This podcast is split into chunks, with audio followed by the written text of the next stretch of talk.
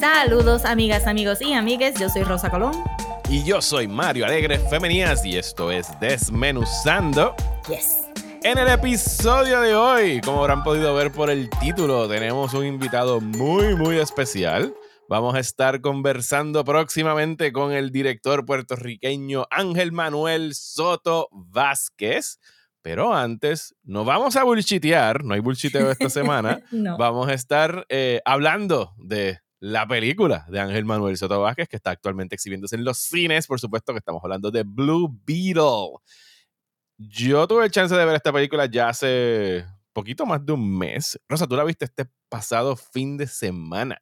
Sí. ¿Qué te pareció Blue Beetle? Pues me gustó un montón. Me gustó un montón. Eh, el personaje ya me, me gustaba bastante. No he leído cómics de Blue Beetle como tal, Ajá. pero sí lo usé mucho como que para tratar de que mis primos leyeran más. So, a Ok. mis primos le compré como que los cómics de Blue Beetle que pude, porque es un personaje bien cool para, ¿verdad? Como para introducir, porque es nuevo, Ujú. es joven, es fun, se ve bien cool. Eh, pero realmente nunca me senté a leer los cómics como tal, pero sí me gustó verlo en Batman Brave and the Bold, The Actual Ba- Batman Brave and the Bold, este, y en, en Young Justice. Y de verdad que fue un personaje que sacaron rápido de los cómics y lo pusieron en otro, ¿verdad? En otro formato. So, so estaba bien pompeado para ver la película and it did not disappoint. It was really good. Sí, estoy, estoy de acuerdo contigo. eh, es una película bien amena, bien divertida. A mí me dio como que este feeling a un throwback a los 90s eh, superhero movies, como que se sentía más Porque había down mucho to earth. Sí, mucho neón. La música estaba bien nítida. La música era Sí. very synthwave, eh, bien evocativa de esa época. Pero también me refiero en el sentido de que, o sea, mientras las películas de superhéroes, pues en la pasada década han como que tratado de ser bigger and bigger and bigger, esta it went small en el sentido de que el enfoque no fue tanto vamos a salvar al planeta, sino como que vamos a salvar a nuestra familia y nuestro barrio y nuestra gente. Sí. Y, en, no y en era- el camino salvar al planeta. Ajá. también del- Military Industrial Complex. Exactamente. Es, eh, es pertinente decirlo ahora. Spoilers para Blue Beetle. eh. Tanto en esta conversación que vamos a tener ahora como la que vamos a tener más adelante con, con Ángel. Eh, que, hablando de la familia, eh, ¿qué te pareció lo- lo- los actores, el elenco, ¿sabes? El, el core group de la familia Reyes? Pues tú sabes que los encontré super charming. No me recuerdo dónde yo he visto a la nena, a Millie. Déjame buscar Milagros.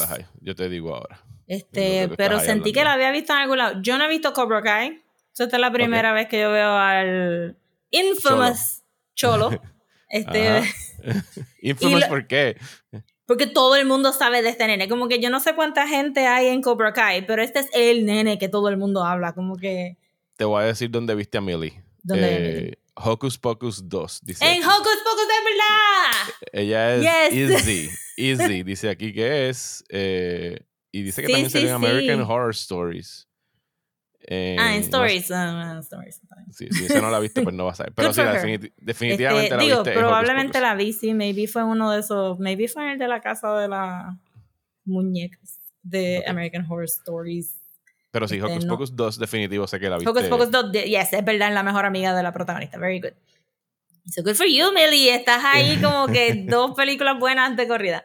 Ella se eh, llama eh, Belisa Escobedo. Es el nombre de la actriz. muy bien. Belisa Escobedo. Este, pues sí, encontré a Cholo Whatever Whatevers. ¿Cuál es el Cholo, apellido de Cholo? Ma- Cholo Maridueña. Es el Maridueña. Cholo. Excelentísimo. Sí, Qué super nene más chulo, como que Ajá. handsome, la sonrisa, buen comedic timing, este, bien heartfelt también. Me gustó que en esta película hubo que salvar a Jaime un par de veces. Sí, o sea, porque no estaba como que on top of his game, porque también era todo nuevo para, para él. No, no estaba buscando ser un super. no, y que él no sabe pelear, punto. Es el suit que Ajá. sabe pelear. So, Exacto. Tenía ahí como que un poquito. No sé si tú llegaste a ver en algún momento la película Upgrade, que era como que el dispositivo este que es una película, está, está disponible por ahí, está bien tripiosa. Es un dispositivo que, un tipo que da cuadrapléjico y permite que este Elon Musk type eh, billionaire le instale como un chip aquí en la espalda para arreglarle la espina dorsal y todo eso, pero tiene un AI que le habla como si fuera un, Jarvis o whatever, y cuando él le da command del control de su cuerpo, pues él puede hacer todas estas cosas, ¿sabes? Sobrehumanas. Ah, okay, eh, Y, eso me recordó un poquito a Blue Beetle. en realidad es al revés. Blue Beetle vino antes que esta película, pero tienen como que un, un comparten ese ADN de una persona que no tenía poderes extraordinarios teniendo de repente poderes extraordinarios. No, de verdad, este, este nene se, se robó el show. Eh, yo usualmente no soy fanática de George López. Ok. Eh, pero aquí estuvo bien funny. Yo sé que su, porque después vi la película con Ivia, la vimos gracias al Día Internacional de Cine. Ajá. Eh, en mi sala estaba llena. Sí, el de, el de cuatro pesos del pasado domingo. El de cuatro pesos aquí en cines regulares, vi que en Los Ángeles eran todos los cines. So, Caribbean Cinemas, take note. Sí, yo vi eso también. Sí. cuando yo hice el anuncio por Instagram fue como que este domingo, ¿sabes? Estrenos del 2023 a precios de 1993, asterisco, excepto las salas premium, esas están a precios del 2013. en Los Ángeles pusieron las salas premium también, pero también, porque realmente este, se vio súper bien. Mi sala estaba llenísima, todo el mundo se estaba riendo correctamente en los sitios que había que reírse. Pero, ajá, este que Ivia dijo, bueno, pero es que George Lopez, la comedia usualmente es como que he screams funny, es como que, y es verdad. Esta película es 100% more George Lopez y quedó súper chévere. Este, el tío es fantástico. Sí, él es Uncle Rudy. Todos tenemos un tío como Uncle Rudy. Eh, I mean, I wish.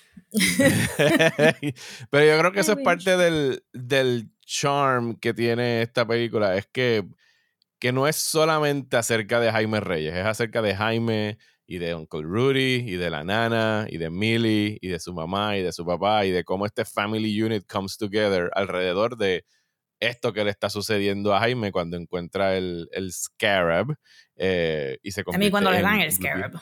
Cuando le dan, cuando le entregan el, el Scarab y se convierte en, en Blue Beetle. No, no hubo mucho en esta como que trasfondo a, a la importancia del Scarab, de dónde viene el Scarab, quién creó el Scarab, por qué el Scarab, o sea, como que eso no se tocó en, en, esta película. Pero es, es, parte del Cosmic DC y lo hacen bien claro al principio porque este digo, la gente estaba como que gritando sobre esto, pero ese verde can only mean one thing, y es obviamente que choca con una estrella de, de con una sortija de Green Lantern. Oh, no me di cuenta de eh, ese detalle. Eh, Mario es el único verde que hay en DC. Sí, sí, mala mía. Es que, es que he tenido la intención de ir a verla otra vez. No he podido por cosas de la vida. Eh, mis hijos ya la fueron a ver otra vez. Sara específicamente quería volver a ver a Cholo. Cholo, of course. Ajá. Ella es fan de Cobra Kai. Ya se ha vivido todo el novelón de Cobra Kai. Eh, pero sí, no, no me había dado cuenta de ese, del destello verde ahora que lo mencionas. I mean, miren, Blue Beetle es un origin story. Pero el, el, kick de la película es que no te deja ver que es un origin story. So, este da todos los tropes de ese hero's journey para él llegar a ser Blue Beetle, pero lo hizo de una, o sea, lo hicieron de una manera tan diferente que no se siente como que trillado, se siente como que nuevo. porque tiene un setting que es fresh, el, el, ángulo de la familia y no concentrarse solamente con a Jaime, que Jaime no sea como que este brooding DC superhero, sino que que verdad, este, y porque el suit de Blue Beetle y Kajida se, se ven bien originales y se ven bien henshin, que al final también se veía todo bien. Este, lo primero que vi en Twitter cuando entré el hashtag era como que Blue Beetle, ¿es el Toku? Este, porque tiene un poquito de esos elementos, o se siente también bien fun de la misma manera que los Mighty Morphin Power Rangers son fun. Sí, tiene, tiene todas esas cosas. Pero además de eso está súper atada al DC Universe. O sea, sale sale ese Green Lantern Ring o el glow del Green Lantern Ring chocando con, con Este, Jaime se gradúa de Gotham Law este, y llega con el jacket de Gotham Law. Este, la, la ciudad, Palmera City, se siente como que como un baby sister de Metropolis, porque todo, hay un montón de skyscrapers, hay un montón de clean lines y no es Gotham que está todo sucio y todo hecho de esto como que... Ajá. Ajá, este... es un buen cruce entre Miami y Santurce, eso se siente un poquito así. So, so que, que, se ve bien fresh, pero se siente bien comic booky a la misma vez. No, no está ashamed de, los comic booky origins. Sí, y yo estuve fascinado. A veces me da trabajo cuando hay películas o shows o cosas que se graban aquí en Puerto Rico para mí es cool por un lado, al mismo tiempo es distracting porque estoy como que, oh, mira dónde están, oh, mira dónde están. No, pero es hicieron... Sí, pero es parte de la diversión, pero que aquí pienso que hicieron un tremendo uso de los locations que buscaron. O sea, grabaron en el Choliseo, grabaron en Cataño, grabaron obviamente el desenlace en, usaron el morro. Sí, yo me perdí la estatua de Colón, después vi a todo el mundo hablando de la estatua de Colón y yo diré, blink, La estatua de Colón. Sí, como que la estatua de Colón se, se destruye. Pues no sé, porque me lo perdí también. Ah, ok, ok. Sí, tiene sentido que hayan destruido la estatua de un colonizador en esta película. Ajá, exacto. sí, usan el centro de convenciones, el puente de Teodoro Moscoso, este, este. La Milla de Oro. Graban en Santurce cuando están en la parte de la guagua. Yo entiendo que es una de las calles de Santurce, quiero decir. Santurce, yo también sentí eh, la Juan Ponce de León, baby, al frente de la Yupi. Lo, yo sentí que los Mafuteritos estaban sentados en el complejo que está al frente de la UP, la plaza universitaria, creo que sí. Ajá, puede haber sido ahí también, sí. Eh, pero que sí, que hicieron tremendo. el morro. Hello, el morro. El morro. Me encantó ver el morro en un action scene. Ya no, voy a, ya no hay que hacer referencia a Amistad de Steven Spielberg para hablar de la mejor película que ha utilizado el morro. ¿Sabes? Porque a mí me encantó. ¿Cómo era que se llamaba? Shield, que Shield vino a grabar acá en el morro. Ah, pero yo no vi Shield, no me acuerdo. Sí, yo tampoco vi Shield. Pero me encantó ver como que el, no sé si tiene algún nombre porque no me acuerdo, o sea, ya va más de un mes. Pero el escarabajo, el, el, el Scab Bat, o la unidad donde se montan, como que el tanquecito. Ahí tiene un nombre, pero es que no, no me recuerdo. Porque también, como estaba, como, cuando estaba con Ivia, las referencias que le estaba dando era como que, ¿te recuerdas en Watchmen que Night Owl tenía Archie? Eso es lo que estamos viendo ahora. Me encantó verlo como que trepando la muralla del morro y cayendo en la parte Sí, eso para mí fue como que super Mighty Morphin Power Rangers. Yo, yes, esto se ve adorable. super cute. Este, y las casi, la casa, este, los Keys, este, ¿cómo era que se llamaban? ¿Los qué? Eh, el barrio donde ah, viven la familia se llama Los Keys. Ajá. Sí, pues se veía bien Santurce. Eh, donde viven los reyes, la casa de los reyes. Eso es, lo encontramos los otros días en, en Google Earth y después lo confirmé con, con saludos a José Denizar, que trabajó en el crew acá de, de Special Effects. Eso fue Cataño. Cataño. técnicamente me dicen eso es Guaynabo, pero cuando pasan cosas malas es Cataño, porque cae dentro de la colindancia de, Cataño, está un poquito atrás de, de la, de la cárcel federal. Oh, ok, eh, ok, ok. Y es una esquina de una calle que tiene como que un terreno verde solito. Y lo, y lo que construyeron ahí fue la fachada de la casa. La fachada de la casa, los exteriores. Mm. Los interiores lo hicieron después, creo que en Atlanta. cuando acabaron de hacer los, tengo, que ir a, tengo que ir a Cataño, lo tengo en la lista de revisit this place, porque no lo he visto tantas veces. Pero toda esa, o sea, el kick de los, de los cascos este, de, de, los municipios de Puerto Rico es que se parecen un montón, como que... Sí. no, yo pensaba en algún momento cuando los vi en el cine, yo dije, esto parece que pues esto puede ser Country Club, esto puede ser Carolina. O sea, Yo pensé en Santurce y después dije, ¿cómo? ¿Cómo grabaron en Santurce? Ahí no cabe nada. Como que no cabe ningún camión, no cabe ni un solo micrófono. Good luck to them. Pero Cataño me hace sentido porque está suficientemente out of the way que entonces...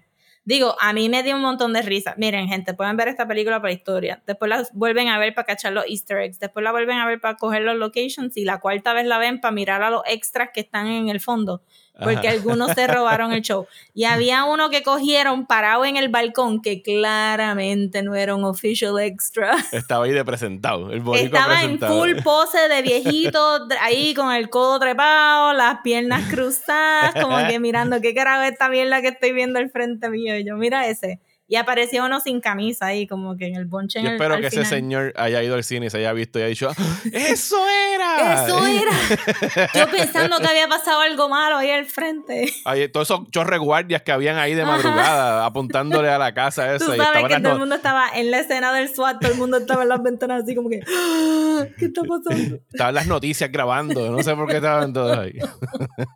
sí, estuvo bien fónico ver a ese señor en el balcón. No, pero el, el world building estuvo bien bueno. ¿Sabes? Palmera City se siente como un.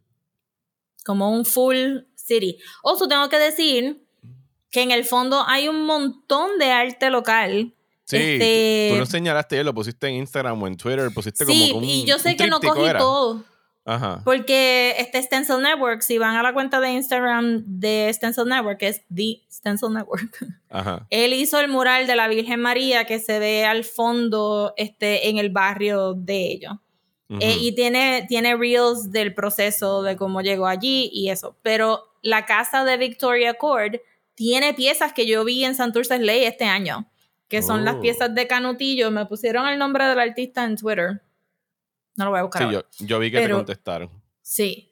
Este, pero él, este, esa persona hizo un montón de piezas que son canutillos de los que se te pegan en los maones, pero oversized. So tenía, este, en Santurce le vimos, pues como que, como si fuera el frente de un tenis con los laces, con los gavetes, y entonces tenía canutillos pegados. Esa pieza salió, y después vi otra, que creo que no vi en Santurce Ley, pero era el mismo concept, como que, como la reproducción de una tela, y entonces el canutillo ahí puesto bien bonito, colorido.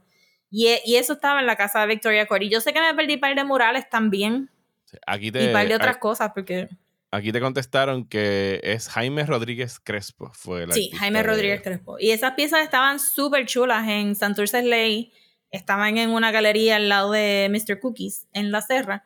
Y, y estaban bien chulas y me gustó como que cachar gente bien current del mundo de, tú sabes, del arte. De arte. No del mundo de cómics y lowly illustrations, de donde yo vengo. El mundo del arte.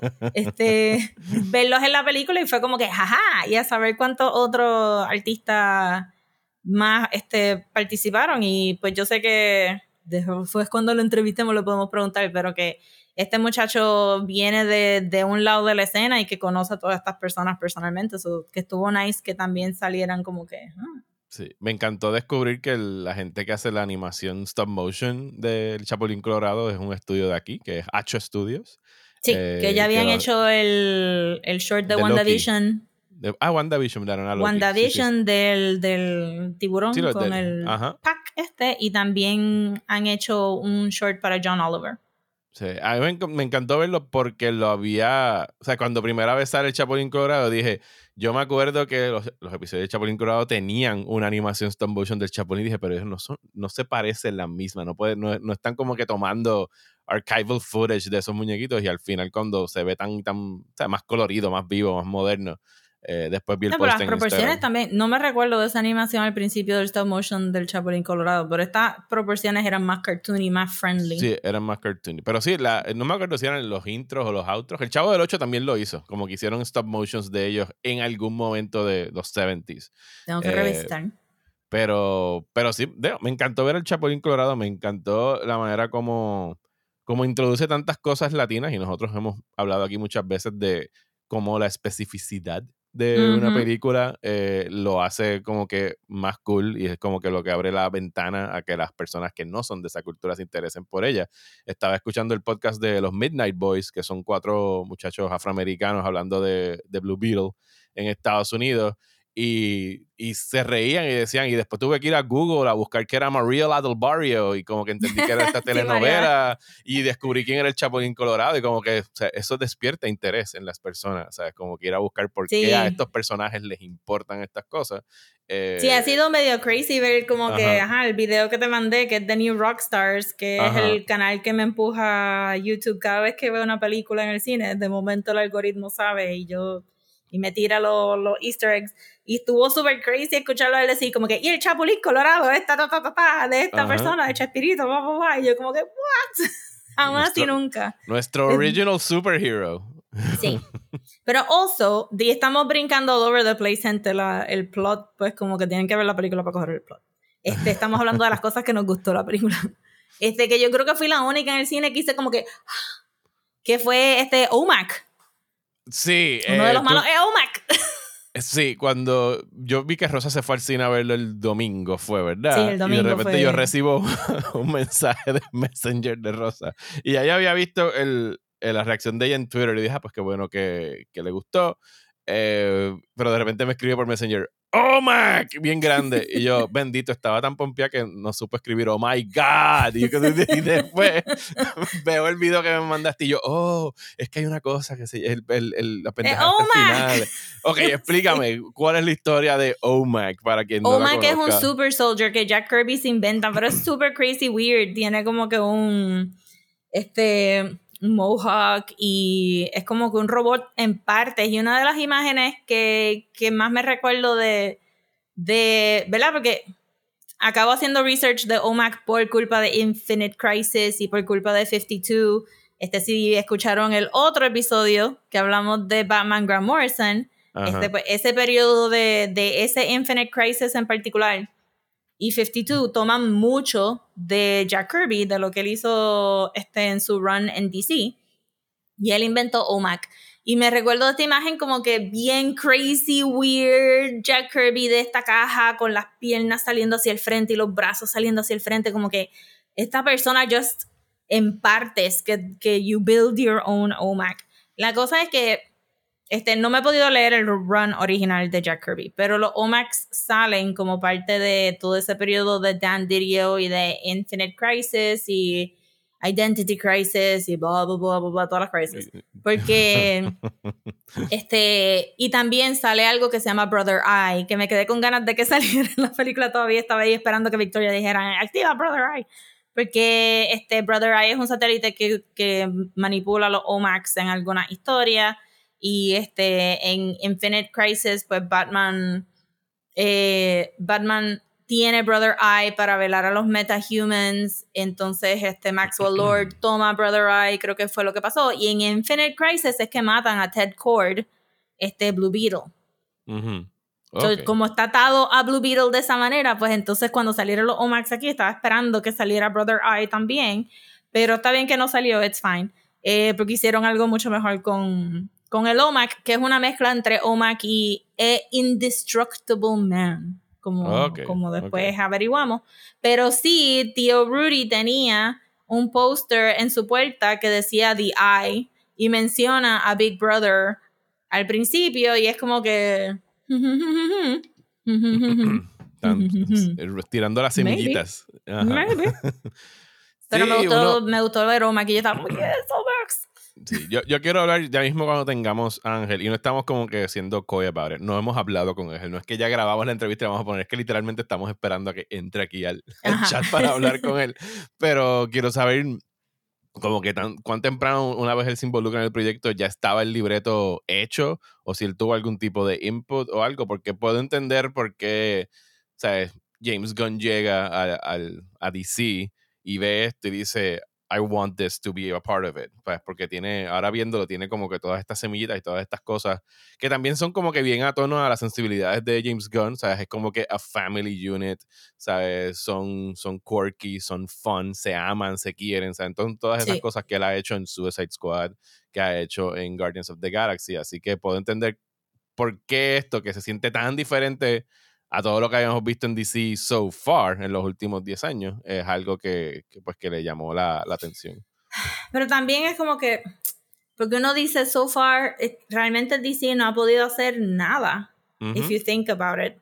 Tienen como que Man of Steel, las de Nolan no cuentan. De como que las de Nolan fue un experimento para Christopher Nolan porque nunca ni tan siquiera admitió que eran comic book movies. Él fue y dijo como que this is not a comic book movie, yo no voy a poner el nombre a Batgirl porque yo no estoy aquí para ustedes y lo voy a virar todas las tortillas y todas estas cosas. Este, Fine, le voy a decir Robin a Robin al final cuando sepamos que es su segundo and I'm going to choke a little, y, me voy a vomitar un poquito en la boca cuando Robin. Este, y, y, y a propósito no voy a entender que su nombre no es Robin.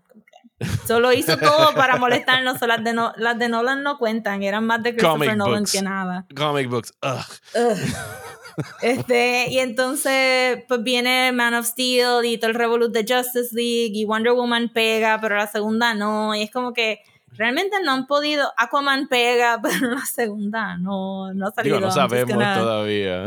Gonna go on a limb and say que no va a pegar. Este, y realmente no han podido hacer nada. Yo diría como que sí.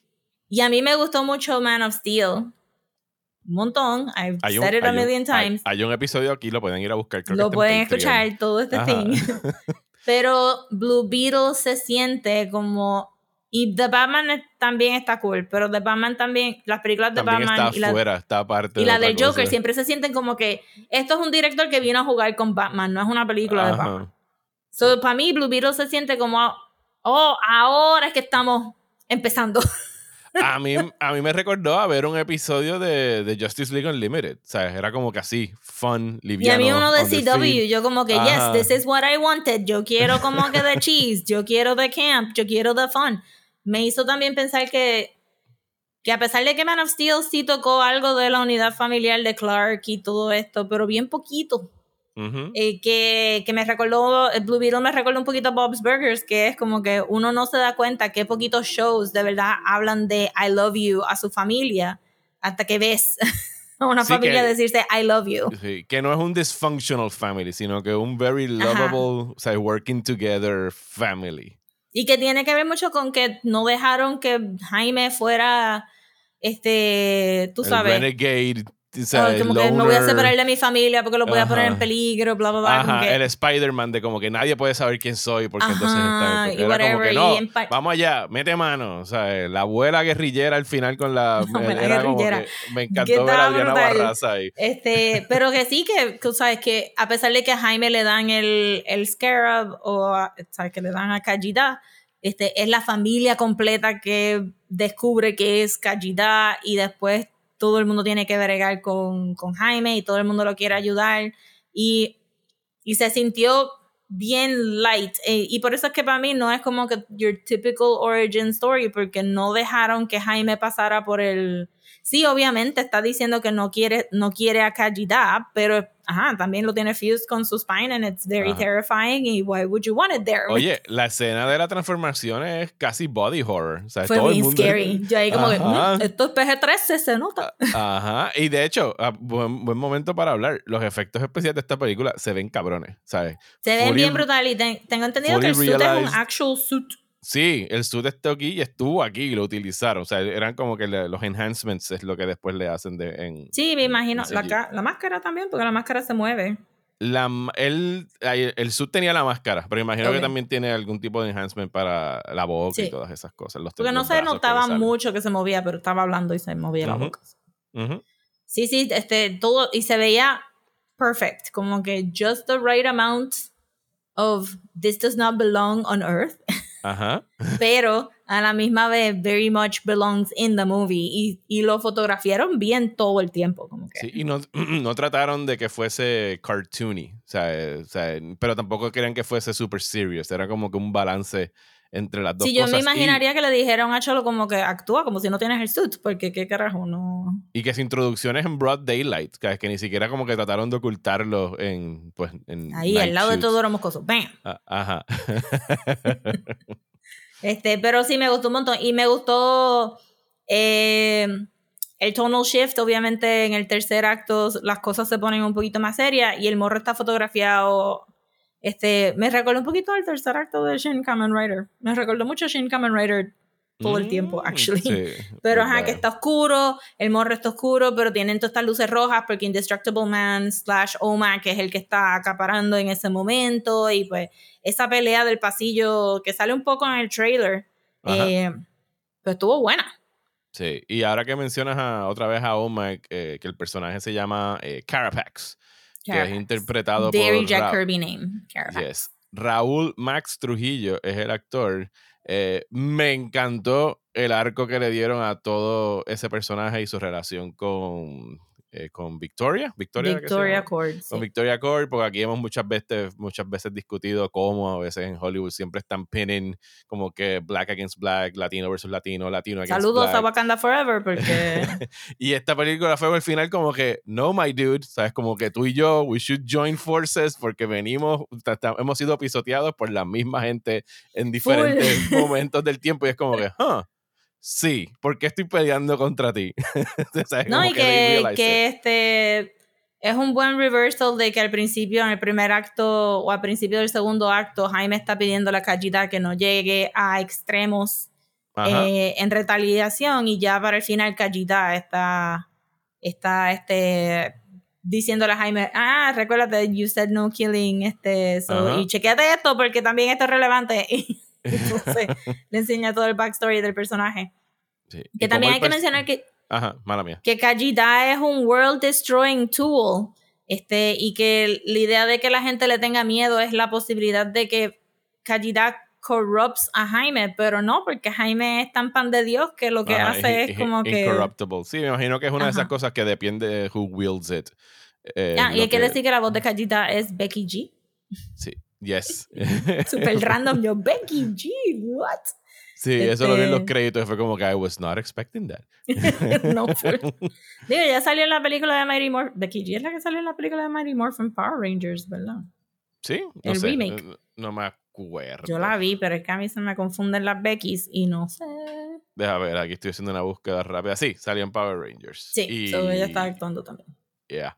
Eh, de hecho, el, la película incluye mucho sobre la historia de, o sea, elementos de la historia de Latinoamérica. el Carapax, Carapax está atado a la Escuela de las Américas, que fue esta nefasta escuela que establecieron en Centroamérica, quiero decir, no me acuerdo dónde fue, pero para entrenar a guerrillas anticomunistas y vas a hacer todos estos coups, eh, todos estos golpes de Estado. Okay. Iba a hacer research porque sentí que, ajá, estoy perdida un poco en términos de la historia, pero... Le podemos preguntar ahora, Ángel, cuando lo tengamos Sí, pero el frame fue bien claro que era la Escuela de las Américas, y yo estábamos como que we need to research this, this is a thing. Sí, eh, eso está la lucha zapatista en, en, México, que de ahí es que venía. Entiendo que la abuela de, de Jaime, o sea, eso fue donde. la, sí, ¿verdad? Por las trenzas, porque se, se quitó las trenzas y fue como que, this means something. Sí, y o sea, está very sprinkled in, ¿sabes? Como que para, para, para eso mismo, para que te den ganas de buscarlo si no lo conoces o para que el que lo conoce. Sí, es que es la mejor manera, como que no pueden estar aquí, este, o sea digo, a este punto ya es como que, mira, si te molesta ver una película de superhéroes mexicanos, pues jódete, de verdad. No la veas. No la veas. Fuck you. Porque este, no hay que cater a las personas que, que están lloriqueando sobre force diversity y bla, bla, bla. Fuck you, váyanse para el carajo todo. Pero las personas que se quedan, tú tienes que asumir que son smart enough para buscar más información sobre esto y no no debe de haber la necesidad de tú parar la película para explicarle a los tres gatos que no saben qué es la Escuela de las Américas, qué es la Escuela de las Américas. Tú lo haces como lo hizo la película, you put it in a frame de tal manera que si tú sabes leer la película, tú entiendes que esto es importante. Ah, ajá, exacto, sí, que como que okay, ya sabes a qué está haciendo referencia. Ajá, y, si no sabes qué, pues you Google it y ya está, no, no hay que... Y yo creo que, anyway, el montage lo hizo bastante claro. Pero ciertamente si tú tienes la duda de que si la Escuela de las Américas es algo que se inventó la película o si es verdad, then you Google it. Mm, yes. So, eh, este, creo que también fueron clever, el libreto y el framing fue bastante clever de no hubo hand holding para explicarte qué es el chapulín, qué es este, supongo que era la Virgen de la Guadalupe que estaba ahí framed. Eh, cuando Jaime se está convirtiendo, este, cuál es, qué, por qué la abuela le está echando la bendición, por qué la abuela después mata a un zafagón de gente en el tercer acto. Como que no hay que, que explicarte estas cosas. You either know it or you don't, and if you don't know it, you can look for it yourself. La película tiene otra historia que contar y esto es para la gente que sabe. Sí, aquí para darles un poquito de, de briefing más de, del School of the Americas, eh, obviamente es algo impuesto por Estados Unidos en Panamá, fue que busqué aquí. No. Eh, dice que para entrenar eh, fuerzas de seguridad en peacekeeping, peacekeeping forces across Latin America. pero como sabemos, de ahí es que lo que surgieron fueron pues los dictadores y todos los death, death squads y todas estas cosas que pues estaban funcionando a favor de los intereses de Estados Unidos en, en la región. Así que sí, es a very, very, very, very bad school que existió creo que hasta el 2000 fue que la vinieron a cerrar, según estoy leyendo aquí. Y aún así ponen Siempre duran demasiado, ¿verdad? Closure, entre Closure, quiere decir que no te vamos a decir si está abierto todavía. Closure es que le cambiamos el nombre y le pusimos otro. Siempre duran too much. Cada vez que uno busca información de estas cosas, uno dice, clearly esto se acabó hace años y es como que, no, no, los otros días, como la, los Indian schools, este, horrible. Eh, en Canadá y en Estados Unidos, que tú dices como que clearly eso se acabó antes de, ¿sabes? durante la época victoriana, surely. como que, no, todavía no, no, ahí en los 90 se acabaron los otros días, you know. Sí, ahora se llama el Instituto de bla, bla, bla, bla, bla, bla, bla, y hacen exactamente lo mismo bajo otro nombre. Ahora se llama como que esta adopción forzada por parejas blancas y bla, bla. Sí, hubo un episodio de, Reservation Dogs Que sí, que hubo un episodio de Reservation, pero ya, ya, hablaremos, ya hablaremos. Sí, sí, ya, ya mismo nos tocará. Este season ha estado cabrón. Excelentísimo. Excelentísimo. Este, pero sí, me, este, me gustó. Me gustó el final. Digo, y no hemos hablado de por qué todo es culpa de Victor. De, de, de, Jenny. de Jenny. Si tú me este, dijiste, todo, es culpa de Jenny. Jenny. ¿Por qué es culpa de Jenny? Eh, todo es culpa de Jenny, porque Jenny, Jenny primero hace el papelón en la casa de Victoria. Como que, ¿quién te invitó a hacer ese papelón? Después le dice a Jaime que, que pase que ella le ofrece un trabajo y es como que tú no le digas eso a un muchacho que estaba limpiando el área de la piscina hace cinco minutos atrás y que viste que tu tía despidió de la manera más racista ever y después tú actúes como que es una inconveniencia que, que Jaime se ha parecido en, en Court Industries, le da el Scarab, poniendo en peligro a toda su familia y a todo el mundo. Y después, como que, este, constantemente está dando la información así como que en piecemeal. como que, Jenny, tienes que meterle más a esta situación. No está haciendo nada. Y después al final, lo dejó pensando que ella no iba a pagar la casa todo ese tiempo. Ajá. Ellos estaban como que, diablo, ¿qué vamos a hacer? Y yo. Y yo. En el minuto final de la película. Dijo que iba a pagar la casa. What? After y all this shit, en after all this ordeal. What? Y cuando ella llega, yo como que. Y que ella dice, Hi, I'm here. Yo, with a check, clearly. With a check. Porque ¿Qué with check? Tenía que darle las escrituras de la casa, olvídate del bien check. Bien cabrón, I will help you. Yo, lo menos que puedes hacer, Jenny, es ayudarlos a rebuild this home. Porque Pero tú sabes all que your fault. En el mundo real ya llegaría, yo les voy a pagar los próximos tres meses de la casa, así que muchas gracias por su servicio. Ajá, y cuídate, un messenger ahí, como llévale el cheque. So, yo tuve todo, todo ese cantito como que, ay Dios santo. Dios santo sí, pero yo espero como que después. Pues, me gustó que la dejaron hablar portugués un, momentito porque cuando este se, se, zafa del helicóptero ya le dice le habla a Victoria en portugués. Por dos segundos me pompió un montón pensando que Jenny posiblemente pudiera ser la futura Fire eh, del Justice League International. Hay uno mm. en Justice League International donde sale Ted Cord Blue Beetle donde sale Booster Gold que va a haber una serie de Booster Gold supuestamente en algún momento. Este hay un equipo que se llama Fire and Ice y Fire es eh, brasileña y Ice es de Noruega. Y cuando ella empezó a decir que, que Ted hacía como que goofy stuff de, de, inventos y que también le había hecho cosas a ella, yo pensé como que, yes, and you are fire, I guess. Este, solo tengo ahí como que a pin on it porque siento que, que obviamente la película es latina y todo el mundo se identificó más allá del genérico latino y ella dijo como que Brazil, I am from Brazil y habló portugués, o para mí que yes, en parte es porque la película tiene representación latina, but also Sí, pero también tiene especificidad. Y tiene, mm. tiene, tiene, aprobación. Eh, cuando tiré mis comentarios de la película después de la premiere, me cayeron como que medio chinches porque usé el término latino y era como que, gente, no estoy. Los mexicanos me cayeron encima, como que, mira, el mexicano. Y yo, sí, hay cosas, muchas cosas de México, pero hay cosas de Puerto Rico, hay cosas de Brasil, hay cosas de, de toda la región, ¿sabes? Como que está sprinkled in Así que ahora la única palabra que puedo utilizar para comparar todo. Sí, pero yo lo entiendo porque a mí me sacó mucho también cuando empiezan con este. Este. Ay Dios mío, Miles Morales es latino, ¿no? Ajá, es afro Ajá, es afro Pero sí, la película es latina, todo es latina. Aunque, aunque, ajá, una persona que no sea de Puerto Rico no va a cachar los locations necesariamente y se los puede achacar a. Sí. Whatever. De hecho, ahorita que este mencionaste el, el portugués, eh, very good use de Spanglish, el buen uso del Spanglish, no el que a mí me saca por el techo, que es el de decir las cosas en español y después traducirlas inmediatamente al inglés, sino como que la mezcla de palabras en inglés y español.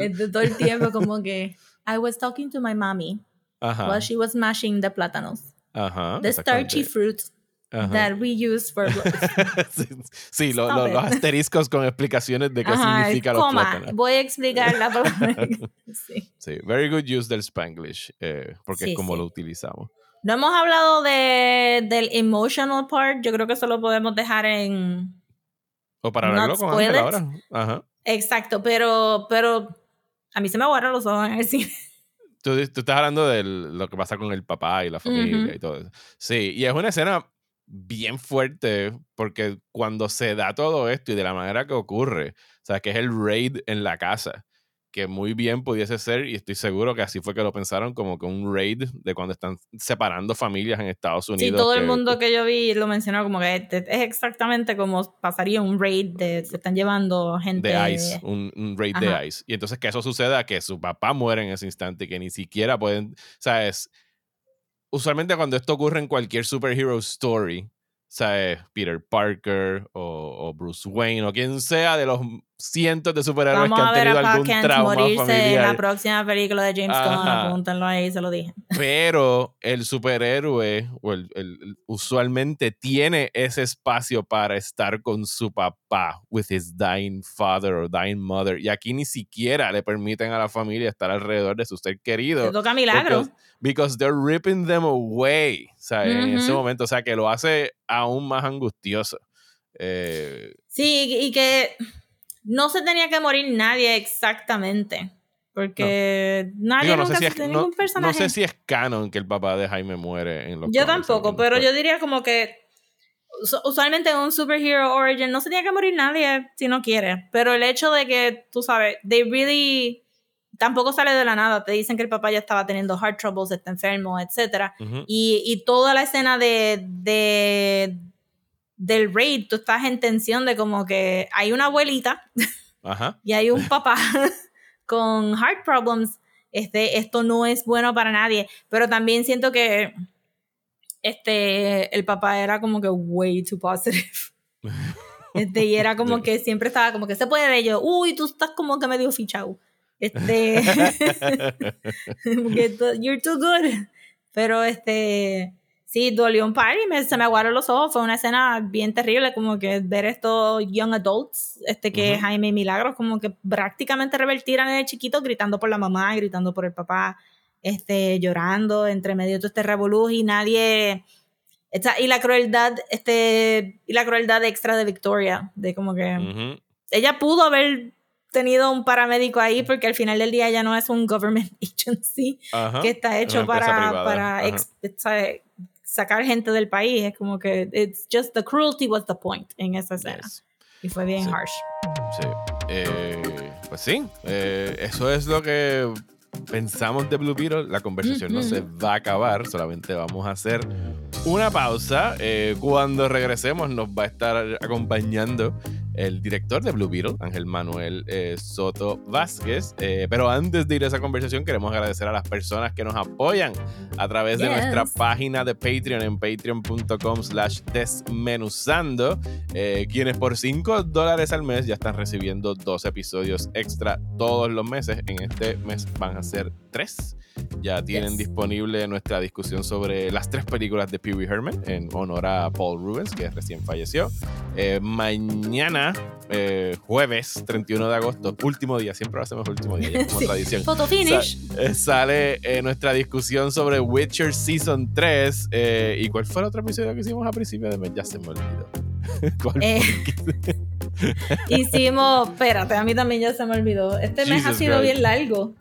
hubo otro episodio este mes, porque sé que hicimos tres. Y, lo chequeo, lo chequeo. Yo lo puse en, desmenuzando ya. Pero, pero sí, vienen los episodios adicionales. Eh, pueden. Con, oh my god, el de, de, Clone Tyrone. Gracias, de Clone Tyrone. Eh, con su suscripción también reciben acceso a nuestro Discord server donde pueden chatear con nosotros todos los días.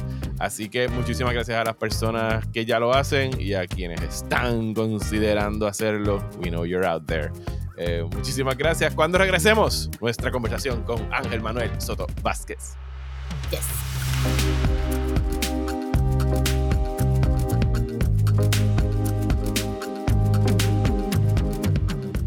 Y estamos de regreso y ahora en compañía del director puertorriqueño Ángel Manuel Soto Vázquez. Saludos Ángel, bienvenido a Desmenuzando. Saludos, gracias por tenerme aquí. Este, un placer Mario, un placer Rosa. Eh, pompeado, pompeado, pompeado estar en este podcast. Nos da mucho gusto que estés aquí. Tratamos de agarrarte durante el press tour de Blue Beetle, pero como tú eras la cara de Blue Beetle, sabes, estabas bien ocupado. Así que aprovechamos a que descansaras un poquito y te cogimos el día después de tu descanso para volverte a hablar de Blue Beetle. O sea, que seguro no estás harto de hablar de ella. bueno, por lo menos aquí se puede hablar diferente porque ya, ya, ya tú has visto todos los junkets, ya tú has visto todas las preguntas que me han hecho. O sea, tú puedes hacer las cosas que tú sabes como cuando, estás viendo los programas de política y la gente le hace las preguntas que no son, y tú estás loco por preguntarle las que son, pues... pues vamos a tratar de evitar las oh preguntas obvias. Así que vamos a empezar con, con algo reciente. ¿sabes? Ya se acabó todo el push de publicidad, o por lo menos el, el golpe grande del push de publicidad, que, que ha sido como que lo más nítido para ti en estas semanas post estreno, ¿sabes? De ver la reacción de la gente y todo eso. Pues, mano, yo te diría que lo más nítido ha sido precisamente recibir decenas de mensajes diarios de, personas que han visto la película por segunda, tercera, cuarta, quinta vez. Eh, por personas que están igualmente emocionadas por, por las diferentes cosas que van encontrando cada vez que la ven, ya sea del mundo de DC o ya sea del, de referencias de la cultura popular. Eh, pues yo creo que la más linda ha sido el hecho de que latinoamericanos alrededor del mundo salgan bien pompeados y digan como que al fin algo que, yo sé, que, entienden lo difícil que es la poder capturar la latinidad porque no somos un monolito. So, la segunda película que sea de la, ¿verdad? Son mexicanos, pero que a la misma vez todo latinoamericano se pueda sentir como que diablo, al fin, una película que, que habla sobre mí o sobre mi familia o sobre mi ancestro. Eh, he recibido mucho de eso. Y también la otra que más me ha gustado, que, que me ha gustado un montón, que es algo que pues uno, uno siempre sale a hacer la mejor película que uno puede, de, dentro de las circunstancias y de las limitaciones. Y el hecho de que tanta gente haya sentido que es un aire fresco o que, o que es como que volviendo, going back to form, going back to throwback, este, eh, a, la, a, la, razón por la cual nos gustaron los superhéroes en un principio y una historia de origen diferente donde las mujeres tienen poder y las mujeres tienen empowerment, donde las familias tienen empowerment y no son prop como que todas estas cosas que uno set off to do, eh, que, que, en verdad salieron a raíz de, de, de, buscarle la vuelta a, a, las limitaciones que habían. Era como que, ok, mira, no, no, tenemos el presupuesto de Flash para hacer explosiones gigantescas cada cinco minutos. Eh, o, o, o, nos están tratando gajorados, etcétera. Pero cómo podemos entonces hacer algo que, que sea y es apelando a las emociones, ¿no? Apelando a esa nostalgia, la emoción, a ese, a ese feeling de, de, de, de coziness que te trae volver a visitar algo que quizás no has visto hace tanto tiempo y apropiarnos de, esa, de esos momentos y poner a gente como nosotros, como nuestros tíos, como nuestros abuelos, como nuestros hermanos, a formar parte de todas esas diferentes eh, homenajes que le quisimos dar en esta historia de superhéroes en la película. Y, y ese, ese coziness, eso que tú estás buscando de la familiaridad, de sentir el, el calor, de regresar. Para ti, filmar la película fue un regreso a casa. Tú, o sea, viniste acá a Puerto Rico a hacer la película. Desde, o sea, ¿En qué momento tú propusiste y dijiste, mira, yo voy a filmar esto y quiero filmarlo en Puerto Rico? O sea, ¿eso fue algo que estaba en tu cabeza desde el principio? Eso fue bastante meta hasta cierto punto, porque eh, sí, hasta me hubiera gustado, claro, siempre que hago algo, claro, Charm City Kings pues es de Baltimore, es una película de Baltimore, pero esto es una película ficticia donde este los créditos contributivos ayudan y donde puedo regresar a casa, como que dice, a jugar con los panas. Este, sí, porque trabajé con todo el crew que ha trabajado conmigo desde la carta, tú sabes, y la granja, y, y los comerciales, y todas esas cosas, pues fue como que bien cool volver a trabajar con ellos, este, poder inyectarle 20 millones fue a la economía de una manera. Eh, wow. Motivar, pompear a la gente de que la arte es un flow y que se puede seguir. Pero más allá de eso también el, el, el, poder venir a Puerto Rico a filmar eh, lo que tú estás hablando de la familiaridad sí, le, da como que su estética, como que dice, la, las pancartas de Puerto Rico ahora son canon en el universo de DC hasta cierto punto. este, y, pero ese warmth, eh, pues, mano, nosotros, nosotros, Puerto Rico de por sí tiene ese, ese coziness. Eh, en, en las extrañas y, se, yo creo que eso se plasma también en, la cámara cuando se captura, todas esa, esas emociones, esas energías se capturan. Y había tanto cariño y tantas ganas de hacer este proyecto entre todo el corillo que eso se, se siente con todas las limitaciones y el estrés y, y, y el corre-corre que hay detrás de una producción. Está bien nítido ver ¿Y cuánto... cómo pues todo el mundo se pompeaba con eso. Sí. ¿Y cuánto, cuánto de lo que está pasando aquí en términos de, porque Palmera, Palmera City tiene el tema de que están estos startups y estas compañías como que cogiendo todo este espacio eh, y, y, empujando, ¿verdad?, a la gente de los keys hacia afuera y eso es más o menos lo que está pasando aquí. ¿Nos oyes, Rosa? Uf, ah, se, fue live. Está bien. yo creo que yo sé lo que estaba preguntando creo. Sí, de los que está hablando de los startups, de la gentrificación de la gente de los keys. Sí, sí, sí, sí. Eh, pero no sé para dónde iba a hacer la pregunta. No sé para dónde iba la pregunta, no sé para dónde la pregunta, pero sí tenía que ver con que, ¿verdad? Si, si tenía, si, ¿cómo se dice? Si, si la, si la ficción copia la no ficción o viceversa.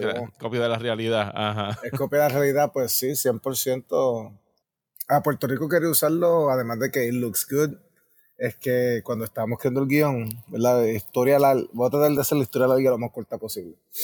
Cuando, cuando yo llego a DC, que, me, que empezó a leer el guion, pues ya, ya estaban trabajando en, en lo que es este Palmera City, esta ciudad ficticia. Eh, porque el cómic, pues, Jaime Reyes es de El Paso, Texas.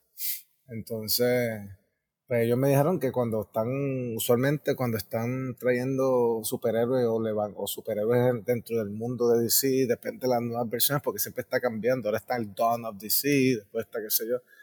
Eh, cuando quieren poner un superhéroe en una, en una estrata de la tier A, top tier, como lo es Batman y Superman, que Batman tiene Gotham, Metropolis, Superman, etcétera pues le dan sus propias ciudades. Pues ya estaban trabajando para darle a Blue Beetle su propia ciudad. Entonces eso, eso era como que, ok, so hay una meta detrás del, de los cómics y de, por ende del, mundo cinematográfico de, de, tener a Jaime Reyes y a Blue Beetle allá arriba con, en ese panteón de los superhéroes grandes. Y, y, pues ahí fue que vimos la oportunidad de decir, ok, pues si es una ciudad ficticia, vamos a crear esta metrópolis, esta, este, este casco urbano, este, que represente, ¿verdad?, la totalidad de, o, o, o, agrupe de manera generalizada la totalidad de lo que componen las diferentes cosas, porque igual tenemos metrópolis como tenemos barrios.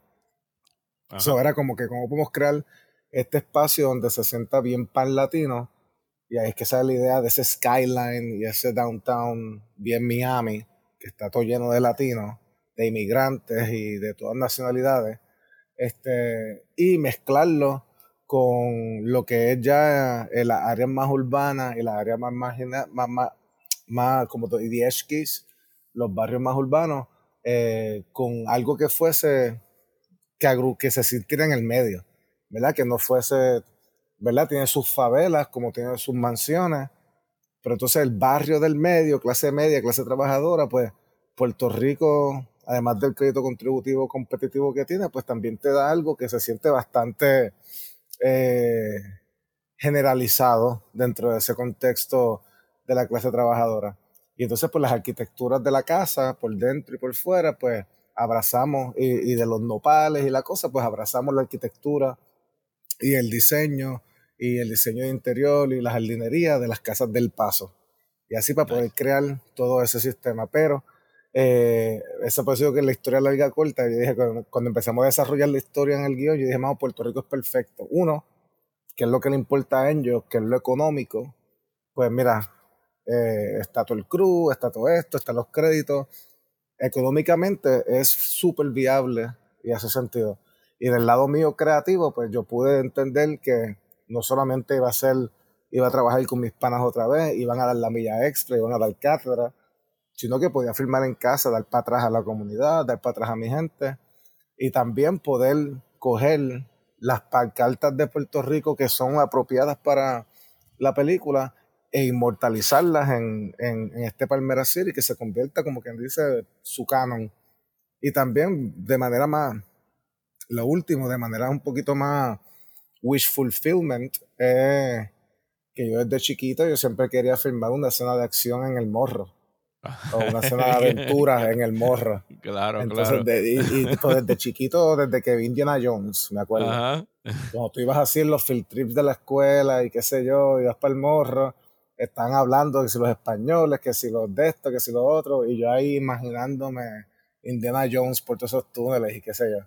Y algún día, algún día. Entonces, pues, 30 años más tarde, llego a Puerto Rico a filmar una escena de acción en el morro. Eh, esa escena del morro que, que la comentamos ahorita cuando estábamos haciendo la reseña, a mí me encantó. O sea, yo dije, olvídate de que Amistad vino Spielberg a grabar acá en el morro. O sea, esto es para mí ahora la escena del morro. O sea, a mí me encantó ver el escarabajo este gigante trepándose en la muralla. Y, y una de las El cosas... escarabajo quedó tan cute. El, Ajá. el, el mobile quedó tan cute. Sí, La no, carita. brut- Sí, la- la ca- mano. La, care- la carita, eh, obviamente, pues la inspiramos en, en el bug chip de Ted Cord. Eh, pero yo quería que la carita se sintiera como un poppy feliz. Porque yo, mira, yo tengo esta, yo tengo esta perrita. Entonces, ella, Aw. cuando se pone, Ajá. cuando se pone feliz, abre la boquita así como, "Ah". Entonces yo quería, yo, yo quería que tuviese como que ese innocent, inofensivo poppy look, pero que como se fuera Beast Mode, se pusiera como que, pero todavía con la carita feliz. Funcionó, funcionó porque se veía adorable atacando el morro. Sí. Exacto. Ángel, háblame de tu approach, porque una de las cosas que a mí me, me gustó mucho de, de lo que hiciste en la película es como, como que trataste de hacer la, la mayor cantidad de cosas posibles en cámara, ¿sabes? Como que no, no, Sí. no abusar tanto de los efectos digitales, de los green screens y esas Sí. escenas en los pasillos del morro y todo eso, ¿sabes? De verdad que le dan una, una autenticidad y como que it grounds everything, ¿sabes? Como que mantiene todo con los pies en la tierra. Eso, eso, eso definitivamente fue, fue, fue producto de dos cosas. Eh, uno de, pues mano, going back to form, en el sentido de cómo podemos hacer esto de una manera, si, si queremos a- abrazar ese VHS 80s nostalgia, Ajá. eh, Mm. de esas películas que uno alquilaba en Blockbuster y las ponía para verlas los viernes con los padres. O sea, como que queríamos, ese siempre fue como que el feeling, hasta el look and feel que, que Pavel y yo le quisimos dar era abrazando ese concepto, esos colores, eh, ese tratamiento. Eh, y entonces, pues, en la, en la acción y en el sud, pues queremos hacer lo mismo. Entonces, abrazando el Tokusatsu style ese de japonés, era como, Nice. coger eso, pero cómo, cómo coger eso que, que nos tripea tanto y nos gusta, pero dar- darle ese flair que tiene Hollywood también eh, y elevarlo, elevarlo un poco. No es decir que es mejor, es simplemente hacerlo a mi manera.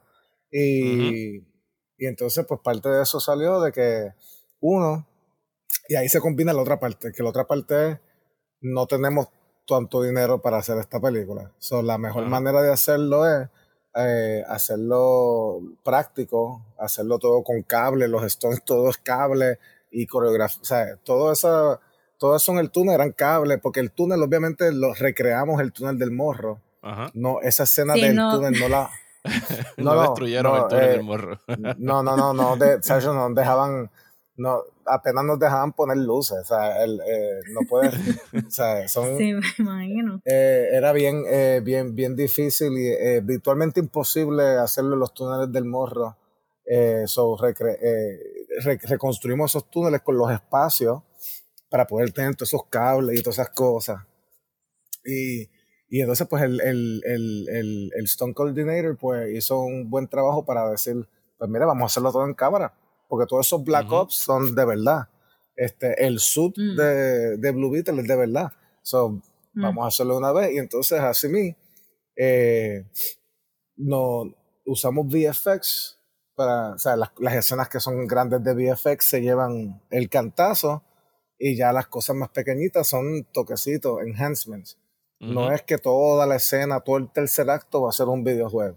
Exacto. Pues eso está bien interesante porque entonces es a través de la limitación que entonces pueden hacer toda esa nostalgia análoga que estabas buscando anyway y que en esta película Correcto, porque no funcionó había de mí otra. también. Ajá. No, había de otra. Si, si decíamos, no, queremos irnos eh, Avengers, eh, nunca íbamos a poder tener la película. Tú sabes, era, era imposible, es demasiado caro. Y toma mucho tiempo también. Porque esa es la otra Ujú. parte que mucha gente no sabe. Cuando tú haces cosas en green screen o, por, e- o el volume, que es lo que Ajá. se está usando ahora, todos esos elementos tienen que estar creados meses de anticipación.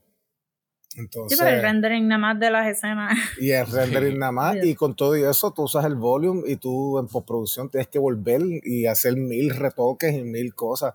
So, Mm. es- es- es- aunque es una herramienta súper efectiva, que algún día yo la podré usar porque está bien, es bien efectiva, eh, nosotros no teníamos el lujo de, de hacer eso. So, lo que sí teníamos el lujo es de hacer las cosas en cámara, como la escena de acción, la, el chase sequence de Charm City King. Eso fue todo en cámara y los únicos stunts eran los carros de policía porque hasta las bicicletas las hicieron los chamacos de verdad. Y era todo, pues, hacerlo ahí, que, que, que, que hay riesgos, claro que hay riesgos, que, que algo puede salir mal, que quizá hay que tomar, puede que tome más tiempo. Sí, sí, las cosas no se practican y qué sé yo, pero eh, te obliga a, a, a ser más resourceful con lo poco que tú tienes para poder sacar algo mejor y est- estirar o maximizar El ese budget. presupuesto de una manera efectiva. Sí, la, la necesidad es la madre de, de la invención. O sea, yo, a veces yo, a veces pienso que, que es hasta más cool, no más cool, porque a lo mejor es como, pero tener algún tipo de restricción como que ayuda a pues tener que ser más A mí me creativo y no gusta. tener como... que- A mí me, a mí me gustan la- las restricciones, por eso es que yo, ah, o sea, especialmente en este tipo de películas, las ellos les encanta poner restricciones. Si ellos la película de costar cero dinero, la hacen por cero, chavo. Eh, Literalmente Sí, lo no, que no. están peleando ahora, ¿no? Eso es lo que sí, quisiera no, hacer no, ahora ellos, mismo. eh, ellos, ajá. Ellos, sí, si hace dinero está bien, pues yo parece, parece que están más en el business de, de, de ahorrar dinero que hacer dinero. Entonces, y hablando de, Eh. de restricciones y limitaciones, o sea, esto es una película que es que celebra todo lo que es, o sea, latino, latino de México, latino de Sudamérica, latino de, del Caribe.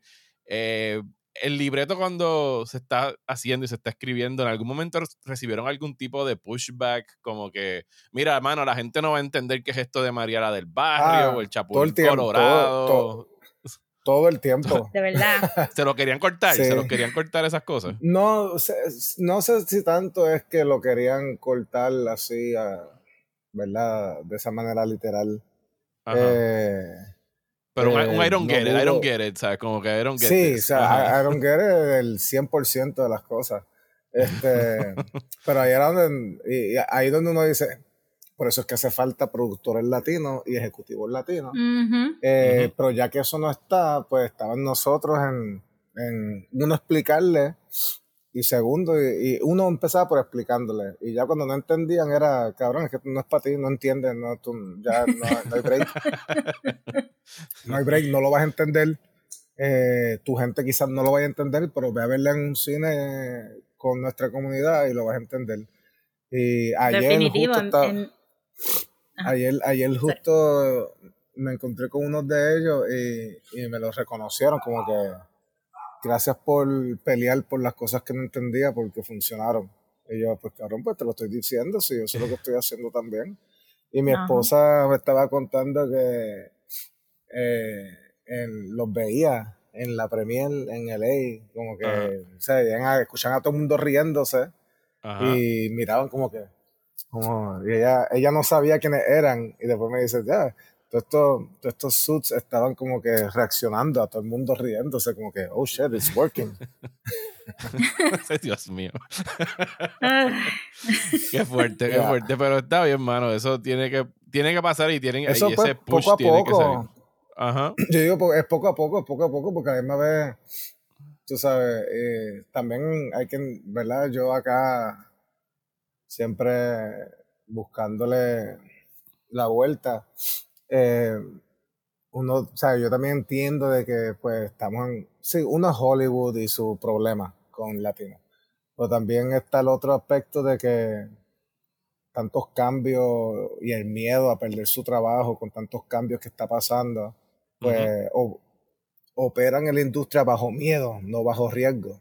O sea, al operar bajo miedo, todo es un peo de que voy a perder mi trabajo, voy a perder mi trabajo, voy a perder mi trabajo, lo cual hace que que la mente se cierre y, esté simplemente concentrada en, lo que no importa.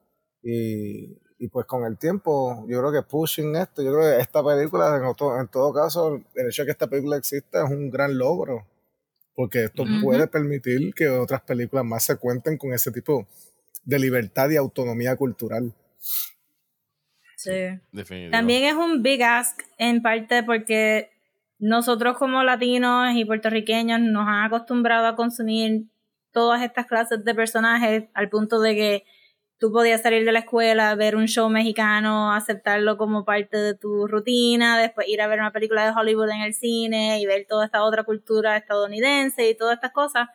Pero hay un segmento de Hollywood que no tiene eso, que ellos solamente se vieron a ellos eh. mismos en las películas y no saben cómo bregar cuando no se ven y no, es, que necesariamente sea algo súper negativo, aunque lo hay, pero es simplemente una cosa de que su cerebro no está wired de esa manera todavía, porque, pues, porque nunca tuvieron esa oportunidad de ser tan multicultural como nosotros. Sí, no, eso se nota, y se nota también, y el hecho de que, pues, con, el, con los años, la hegemonía, el, el, el, el cuando te dicen tiene que ser universal, lo que te están diciendo es que yo como estadounidense lo pueda entender.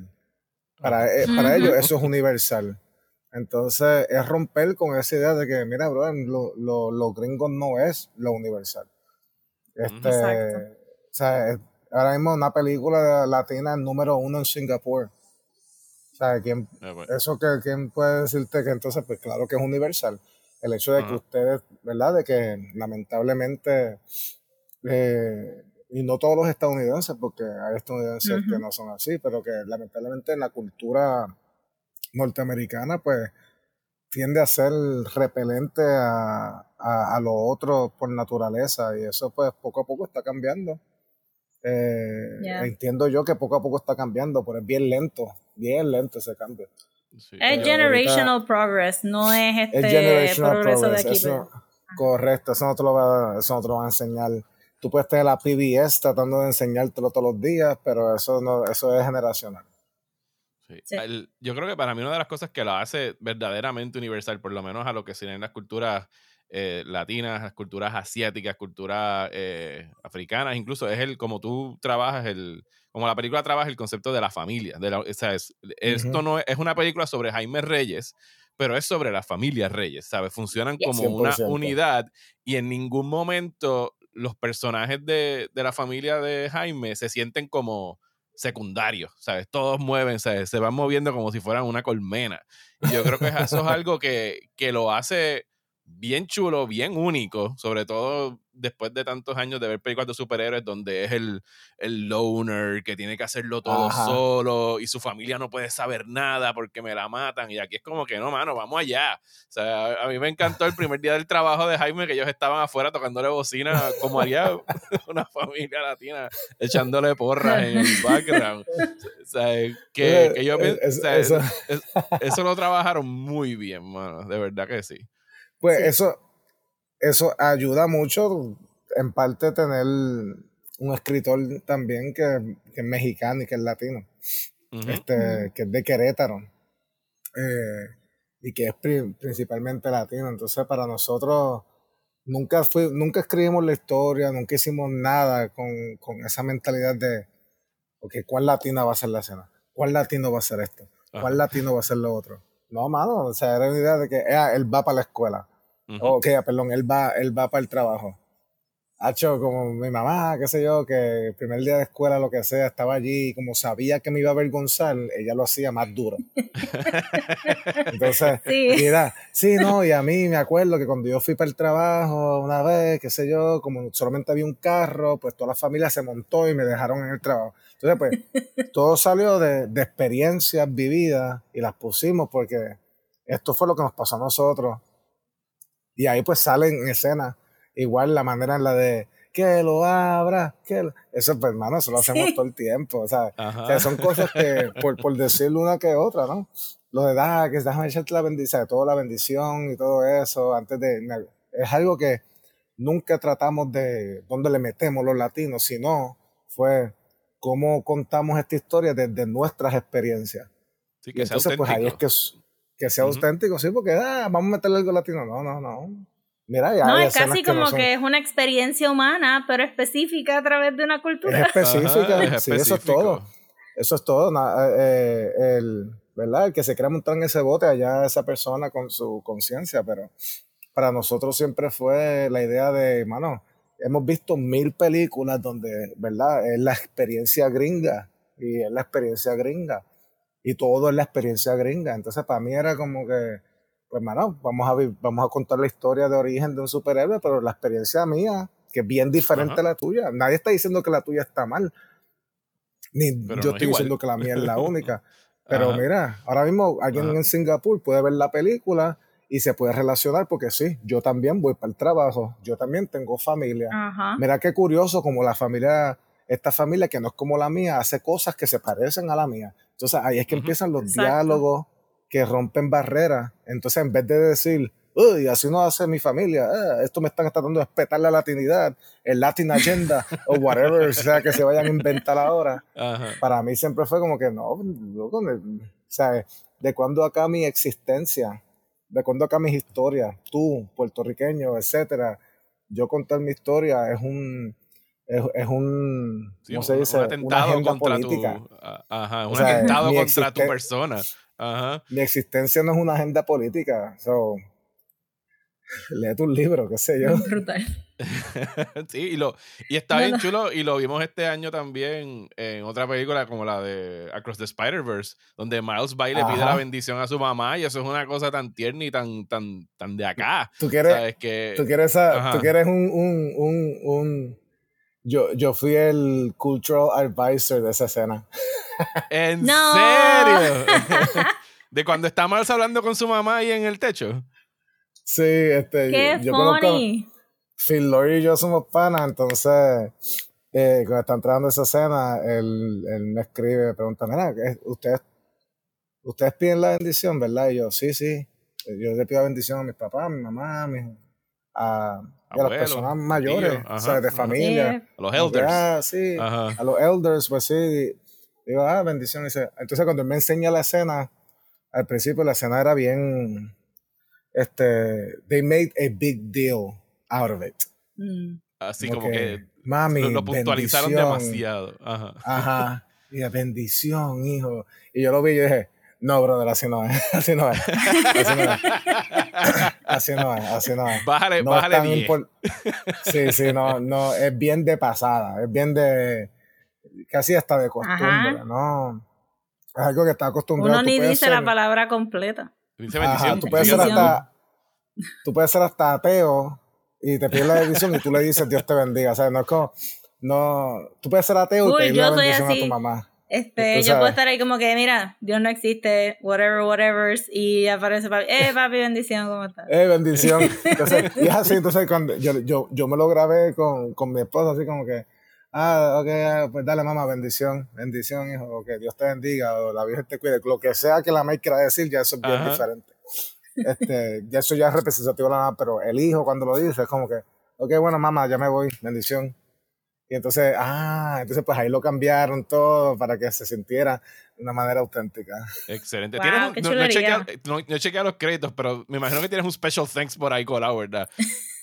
No sé, yo no se lo pedí, yo, yo, yo no se lo pedí, pero... está bien, está bien. Este, no, no, pero eh, me consta que he estado con él y hay veces que un- me acuerdo en una presentación, una puertorriqueña le dijo algo de eso mismo, como que wow, Ajá. Como que hace tiempo yo no escuchaba eso, o nunca lo había visto, perdón, ella dijo, nunca lo Ajá. había visto en, en, tele- en, en una película.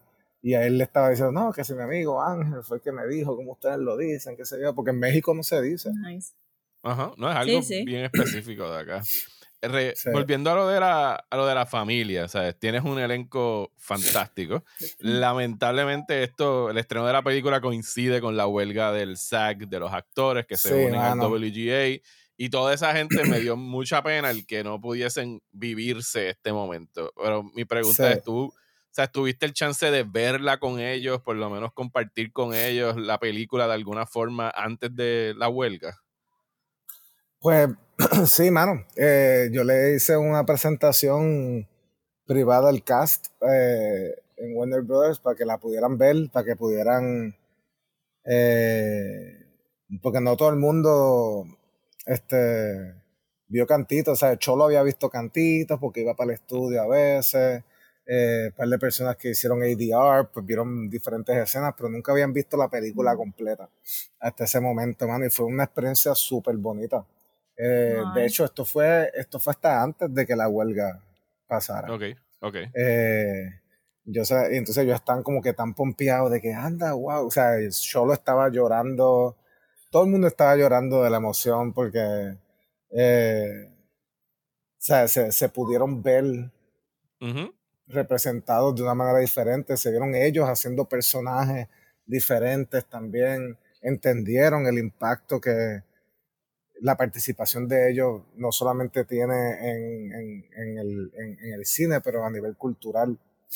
Entonces, ¿cómo pueden power chamaquitos que los ves por ahí, que ya, sea, la- las máscaras de Blue Beetle y las cosas de, en Target están sold out en LA, tú sabes. Entonces, eso para mí es como que es algo bien bonito y, yo- y ellos sabían el peso que eso tenía. Y también, o sea, y yo por el lado como que sí, yo reconozco ese peso cultural, ese peso de inspiración, pero también para mí era, brother, tú, ustedes van a ser súper estrellas, esto es de ustedes, Esta- esto, ujú. esto es para ustedes, para que ustedes se paren ahí al frente y todo el mundo lo vea y todas estas cosas lindas que dicen de la película, todas estas emociones que sean de la película, eso es para ustedes.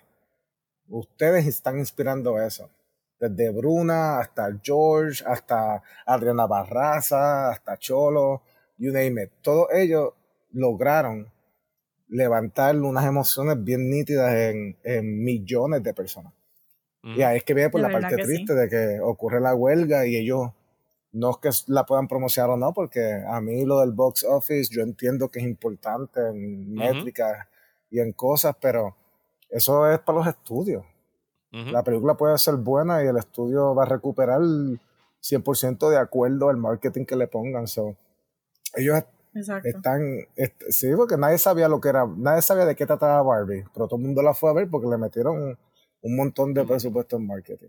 Y eso Ujú. fue, eh, así funciona, y el box office es para los estudios, eso está súper bien, pero para nosotros era más ese impacto que queríamos crear como nosotros, nosotros como héroes, nosotros como líderes, nosotros como, como personas que podemos causar impacto y tener nuestras propias historias contadas de una manera auténtica y el hecho de que ellos pues no puedan eh, recibir las flores que se merecen, eh, Ujú. pues es un bad trip, pero a la misma vez, eh, y es un bad trip también que la huelga pasase justamente antes de que, Ajá. justo De la- después sí, de Barbie y días antes de que nosotros hiciéramos la Sí. promo. Entonces ya el estudio no la iba a mover para el año que viene. Eh, so, me tocó a mí correr con eso y obviamente pues se, se, se, apoya la huelga. Aquí esto no es una crítica a la huelga, en todo caso esto es una crítica a la avaricia de los estudios y su incapacidad de, de, de repartir el bizcocho adecuadamente. Pero sí, la, aquí la culpa de los estudios no es de la huelga, eso, es bien importante. Sí, no, no, no, por supuesto. Yo lo decía más en el sentido de que o sea, para, para el elenco tiene que haber sido, sobre todo para alguien como Cholo, que tiene como que este momento para brillar y no poder capitalizar sobre ello y, y gozárselo, vivírselo como, como, artista. Olvídate de tener que hacer promo, sino de, de, poder pararse ahí frente a la gente a, a celebrarlo, ¿sabes? Como que... no, y la gente que lo ve, hermano, la, la, gente que lo ve y, y, y, las reacciones a su personaje y todo eso es como... Eh, a mí hubiera sido bien lindo poder, poder ver eso porque a nadie le importa, cabrón, que yo soy, a nadie le importa la cara mía por ahí, de, tú sabes, representando a la película. Sure, la dirigí, pero yo, para mí nunca es estar al frente de esa manera. Aquí podemos hablar y toda esa mierda y todo eso está cool, pero a nivel de la promoción de la película, para mí era, eh, eh, eh, era de ellos, es de ellos todavía. Sí. Por eso yo siempre iba con fotos de ellos para las promociones, entonces iba con fotos de ellos. Sí, te vi también como con la carita de él en un palito. Ajá. Ajá pues sí, que esto es para ellos, esto no es para... Esto, esto para, siempre para mí fue una, una manera de, de levantarlos a ellos y exaltarlos y, y, darle las alabanzas que se merecen porque... I mean, eh, pero... Sin ellos el red carpet es el red carpet, pero la película it speaks for itself. Y ese, ese cast que sale ahí tiene un montón de química y hizo como un trabajo súper espectacular. So, 100%, por eso es que a mí me encanta, me encantan ellos por eso mismo. Eh, que esa, esa química, o sea, si es difícil tener una química entre dos personas, imagínate una química de una familia que se sienta que llevan siendo familia por décadas. Y se sentía bien genuina y Cholo como que brillaba en la película, es bien star power. It Factor. Sí, sí, sí, sí, sí, 100%, 100%, y, y, es algo bien lindo que yo quería que ellos pues recibieran, o sea, yo del otro día estábamos hablando, de hecho ayer le estaba hablando de eso, la gente decía como que, mano, ahora mismo la película está on its way a recuperar el presupuesto. Una película que querían zumbar para HBO Max. Ahora mismo está haciendo lo que no se esperaban con huelga, sin promo, sin marketing, porque el marketing que nos dieron fue el marketing que le dan a una película de streaming. So, mm. con todo y eso, ha resonado de una manera impactante. Y decía, wow, cuánto más hubiera resonado si ellos hubieran tenido ese podio para no solamente hablarlo con sus fans, pero para que la gente los reconociera los talk shows y hablaran con ellos, mano, y todo lo que sacaron y todo lo que porque esa, ese núcleo familiar que creamos fue un núcleo, fue algo bien bonito, fue algo bien bonito que se creó en el set y la protección que nos teníamos. Y al todos ellos ser latinos y mexicanos, pues ellos están protegiendo también su identidad en su interpretación. Ellos nunca iban a hacer algo que fuese, uno que nunca tuvimos algo que fuera así una generalización exterior. No, no, no, porque un escritor me... O sea, ahora las cosas que las cosas que nosotros nos tripeamos, the things that we make fun of, sobre algo estereotipo, eh, de estereotipo, lo hicimos con todo el tongue in cheek de this is how you see us, dumbass. Tú sabes. eh, pero tener todo un cast mexicano en el núcleo de la familia fue, fue súper súper importante para crear esa autenticidad y también pienso que, que la película va a ser bien classic, como quiera, y que estas flores van a llegar luego, cuando ya haya pasado la, la huelga y la gente empieza a revisitar. Este, porque en parte esta película se siente un poquito como que standalone por encima de, de todo, como que el meollo de DC. Y esto se queda un poco más arriba como un origin story, pero unique, pero heartwarming pero de una familia, pero con latinidad. Y, y es como que va por encima de todas las otras cosas y la gente la va a estar revisitando por mucho tiempo, yo pienso. Yo espero, yo espero, yo espero, yo espero que eso sea, que eso sea así y que, tú sabes, también hay que entender, yo entiendo hasta cierto punto el hecho de que eh, la comunidad que estamos representando, a la gente que le estamos llegando, no todo el mundo tiene el poder económico para llevar a toda su familia a pagar veintipico de pesos en el cine por persona, más los concesionarios, o sea, es un es una salida bien cara. Eh, y yo sé que las patas. Pero fíjate, estás diciendo eso. Y, y, aquí, cuando, ¿verdad? Porque me enteré tarde lo del cine, el International. El domingo, el domingo pasado, que era cine a cuatro El domingo pasado, que los cines estaban a cuatro pesos. Ajá. Y yo fui a ver, y mi, mi tanda, Montevideo estaba lleno, mi tanda estaba llena, llena para ver Blue Beetle, y todo el mundo estaba reaccionando. Había hasta una muchacha que estaba reaccionando a little bit too much. Este, estaba riendo, empezó a sollozar en las partes como que triste y todo el mundo, ese cine estaba lleno y estaba reaccionando, todo el mundo se la gozó, sí, este, dada la oportunidad se meten a verla. Mira, ya empezó a song full y yo, wow. Eso, eso está bien cool. ahí me enviaron un video que eso parecía la final del juego de baloncesto superior, ¿sabes? Eso se quería caer.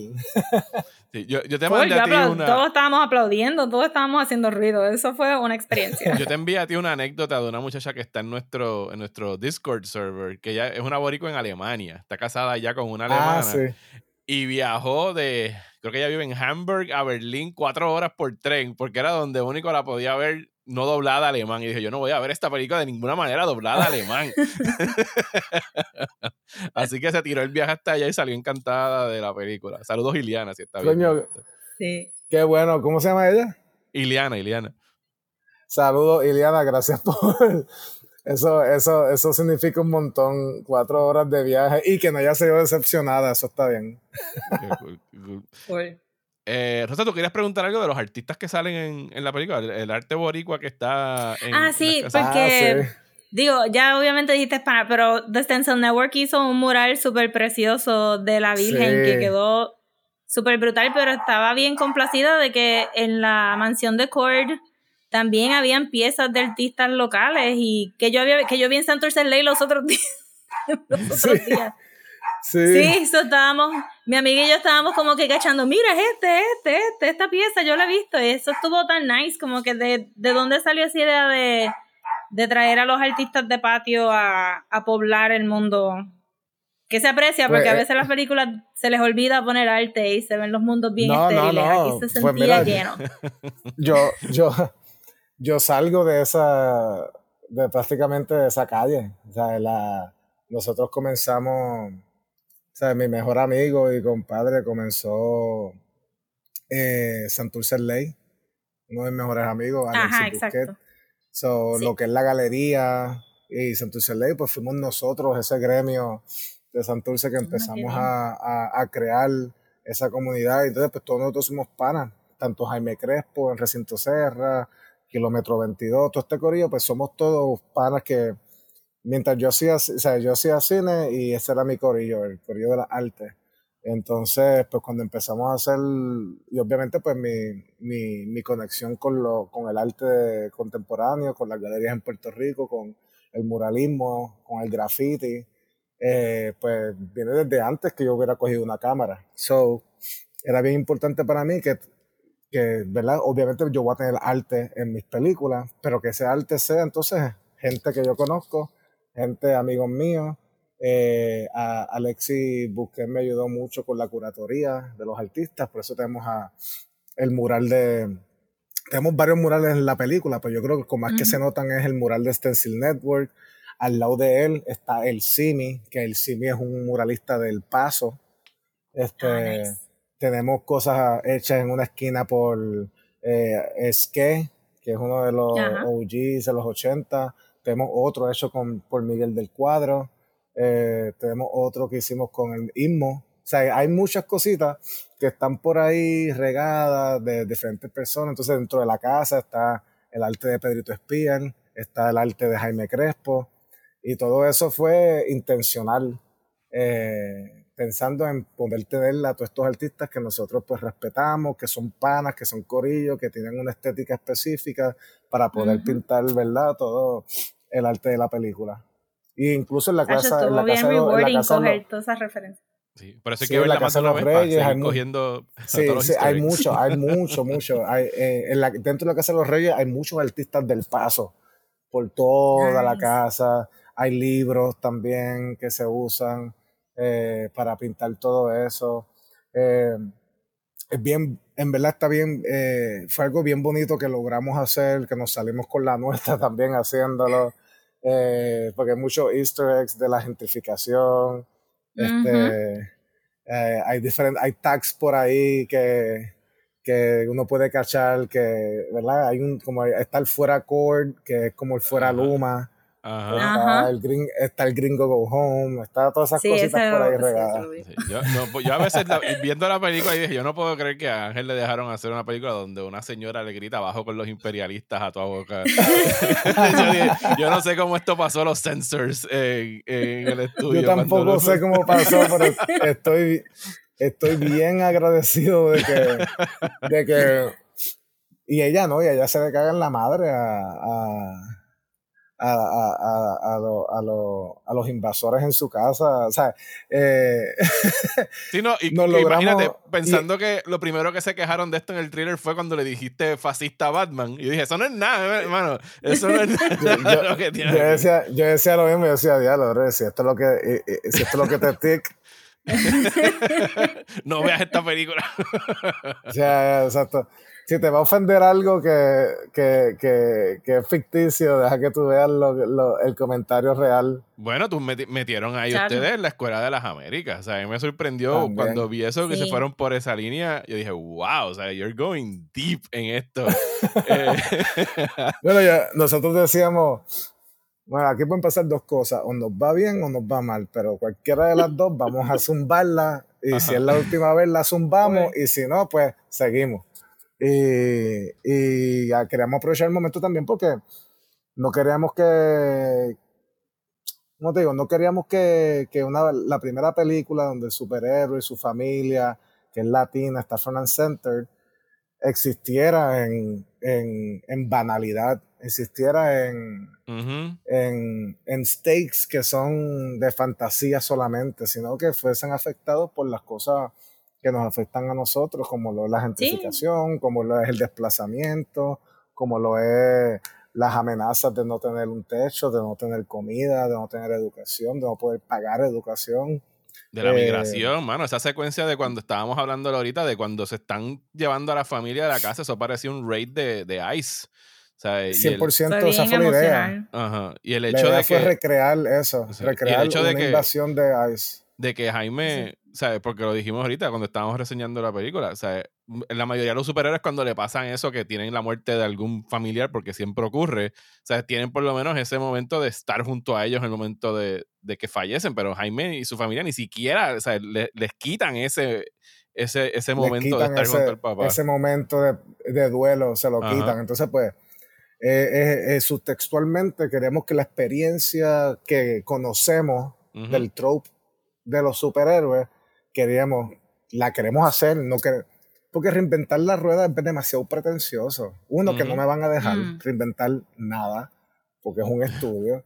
Y dos, que, que ese no es el punto. El punto para mí, para nosotros siempre fue, ya, una película de superhéroes de origen. Vamos a coger los tropes que conocemos que, La rueda, la rueda funciona por algo. O sea, vamos a coger la rueda. La rueda, la rueda está bufiada y vamos a contarla de nuestra manera. Ah, sí, en todas las películas de superhéroes le matan a alguien querido. Ok. ¿Cuál es la diferencia? Que aquí la muerte de, del papá no ocurre eh, porque le cayó algo encima, porque fue un accidente, porque eh, le, un tiro sin querer, lo, se metió en el medio y le salvó la vida. No, no, no. Es porque se le rompe el corazón, literalmente al ver todo este ataque y al ver que todo lo que ha trabajado toda su vida se está quemando en un fuego por una persona que, lo, que, está, dispuesta a exterminarlos con tal de conseguir un objeto que no le pertenece. Entonces, para eh, nosotros era, era bien importante vivir en ese realismo donde no, aquí queremos que se sienta de que las cosas que nos afectan, como hacer esa, ah, sí, se meten a buscarlo, pues queremos recrear una invasión de ICE. eh, queríamos recrear esa separación de las familias en la, en, la frontera. Queríamos recrear ese heartache que existe y ese, ese, a veces le, le, da un ataque al corazón por todo el estrés de lo que está sucediendo. No es porque a él lo hirieron mortalmente o etcétera. Es el estrés y el hecho de que al final del día, como tú bien dices, cuando cosas como esta le pasan a personas marginalizadas en Estados Unidos, no se le permite el duelo. No se les da la oportunidad de duelo. Y entonces, ¿cómo utilizar todas esas injusticias para fuel el momentum de la familia para que sean héroes de sus historias? como lo dice la mamá, como que usa ese dolor que tenemos, y ella lo dice, es una manera colectiva, no solamente ellos como familia, pero el, latinoamericano como, como, como país, como raza, ese dolor que tenemos y convirtámoslo en fuerza para levantarnos en contra de, la, de los opresores. No, está brillante porque de verdad que, que en ese punto es cuando tú estás viendo a Victoria que tú dices como que, mano, the cruelty is the point. Este, No tenías que hacer ese raid, no tenías que llevarlo a este punto y después no brindarle ayuda cuando claramente podían brindarle ayuda. Como que se nota como que you just don't think these people are human y ya está. Como que sí, eh, eh, fue bien chocante el, la, la, la, el, el, lo nefario de ella no es, o sea, no, uno que yo no quería que se sintiera como Killmonger o como un amor, ¿verdad? No diciendo nada malo. Para mí son dos excelentes villanos. Pero, mano, al final del día, yo como que estoy de acuerdo con ellos. Tú los entiendes, exacto. están, están tan bien diseñados y tan bien hechos y tan bien elaborados que hasta le quitan el protagonismo al principal. A mí Killmonger es mucho más interesante y creo que su eh, lo que le está pasando en su cabeza es sumamente justificado, igual el de Namor. yo no quería darle eso a Victoria porque Victoria representa lo que repudiamos. So, ese gaslighting, esa manipulación, ese, como tú bien dices, eh, el disregard of human life, of the other, because I think mm. you are less than me, es algo que la gran, no la gran mayoría, es algo que muchas personas se sienten así y cuando tú los conoces, te saludan con una sonrisa y hasta te invitan a un café y eso para mí es un villano mucho más nefario que el que es bien obvio. Sí. Sí, ahorita no funcionó. En, ningún, en ningún momento el, imperial, vamos, ¿verdad? Y si yo hablo de una manera, en ningún momento el imperialismo yanqui recientemente eh, viene disfrazado de armas y de guerra, viene disfrazado de ayuda.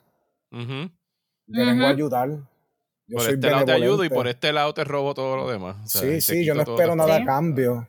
Entonces, es, e, ella representa eso. Sí.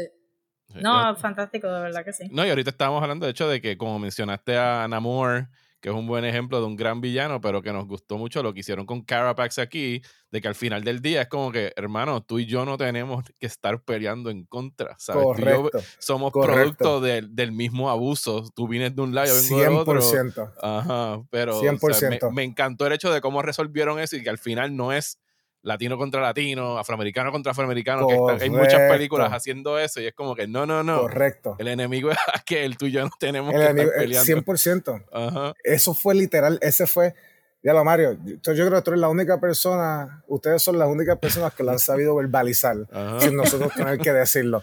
Sí, porque para nosotros siempre fue eso, ¿sabes? Eh, cuando, cuando Jaime ve lo que le pasó y él se da cuenta de que ella estaba puppet, ella, eh, al final del día, ella es la puppet de esto. Son latino contra latino en este aspecto, ¿verdad? En este contexto de la historia, eh, cuando nos damos cuenta de que es otra persona quien nos quiere mantener divididos, entonces pues las almas se apuntan por otro lado, pero ellos quieren que se mantengan aquí. Y aquí ella quería eso, ella quería que eso fuera lo que pasara que este latino fuera quien hiciera lo que está haciendo. Y al final del día, y al final ella le dice, kill them, kill them both y todo eso. Y él cuando dice que no y se voltea, vete con tu... Eh, ya tú ves como que esa resolución. Y para mí era esa cosa de que de, de si nos damos cuenta quiénes nos tienen en guerra, nos vamos a liberar de esta guerra. Pero mientras creamos que somos nosotros contra nosotros, esto nunca va a terminar. Y al final, Porque así pues, nos tienen ahora. Ajá. Así, exacto, así siempre nos nos tienen Así ahora. nos tienen ahora. Ajá. No, y, Eso es- y, eso, y eso es por es- diseño. Eso es por Sí, exacto. diseño. La Escuela de las Américas existe con el diseño de que, uno, Estados Unidos no está haciendo las invasiones, las están haciendo ustedes mismos. Pero yo te estoy entrenando, yo te estoy diciendo qué hacer, yo estoy haciendo todo lo que estoy haciendo. Y entonces eso crea grupos de resistencia. Grupos de resistencia empiezan a pelear con la, ¿verdad? Con los con las dictaduras. Entonces empiezan esta pelea, pero es como el meme. El meme ese de las dos chamacas peleando y el tipo dándose un bongazo en la esquina. Ajá. Bueno, Ajá. ajá. Estados Unidos es Eh, el bongazo en eh, la esquina. Estados Unidos es el bongazo. Sí. ¿Entiendes? Ajá. No, pero el reveal de Carapax estuvo bien gut punch y después escuchar como que el lenguaje indígena también de la mamá Ajá. hacia él fue como que súper emotivo. Ya uno estaba ahí como que, get her, kill her. Sí, no, el que, claro, yo, Ca- Carpax, Carpax como perpetrador, ¿verdad? Perpetuador, perpetrator Ajá. of, of evil, eh, un- él, él se puede redimir, pero tiene que pagar por sus pecados también. So, Ujú. sí. para mí era esa idea de, de vamos, la- encontrar la redención de, de, de este personaje, crear esta empatía, re- eh, enseñarle un lado súper oscuro de la historia de Latinoamérica que se esconde en los que esconden de los libros que no enseñan en Estados Unidos. Este, que mucha gente en Latinoamérica lo sabe, pero en Estados Unidos no se, no se enseña. So, era una manera de volver a retomar esa historia, contarla desde el punto de vista de este villano. Por eso es que la historia del, del villano está entrecortada con eh, pietaje real de la Escuela de las Américas, por si acaso hay un morón que se levante y diga que, que eso no es verdad. Ajá. Este, eh, pues ahí está clarito la historia que Ajá. existe. Y entonces, y a través de eso, pues, de repente hacerlo en eh, lo suficientemente largo para que por un momento te pierdas en la historia y cuando tengas el match cut ya lo hagas. Y también lo suficientemente corto para que no se te, para que no te pierdas en, en, Ujú. en- en la historia. So, fue como que una, un length bastante sólido para crear una emoción en tan corto tiempo, para contarte una historia, una tragedia en muy poco tiempo, y, y- e ir de alguien que ha sido ruthless y malo y no merece redención a que de repente tú sientas la misma empatía y compasión que Jaime está sintiendo en ese momento. Yeah. So, al final tú sales de esa experiencia con que cuando él se la lleva es como que ya, dale, como que sí, dale, tú sabes. Y es como un sacrificio, ¿no? Eh, él, él, él ya está de camino a su muerte, su mamá lo está llamando desde Ajá. más allá y él decide llevarse un sacrificio, como quien dice, para, para redimirse de, de, de todo el daño que No le es que hizo. le diste, le diste un lugar en el Spirit Plane a los dos, porque Jaime se reúne con su papá en el Spirit Plane y Correcto. después vemos a Carpax también y es como que hay un entendimiento de estos fueron dos Claro. historias diferentes pero se unen en muchos lugares. Sí, 100%. Todo quedó bien bonito, la- eh, ese realismo mágico del más allá y cómo esos planos eh, existen, o nuestra relación con esos planos hasta cierto punto, eh, queremos explorarlo y de la misma manera que al final del día, la misma manera cuando Carpax le está dando puño a Jaime, que le dice, You're just a scared little boy, eso está proyectando. Ujú. Porque al final del flashback, la última imagen del flashback es un scared little boy.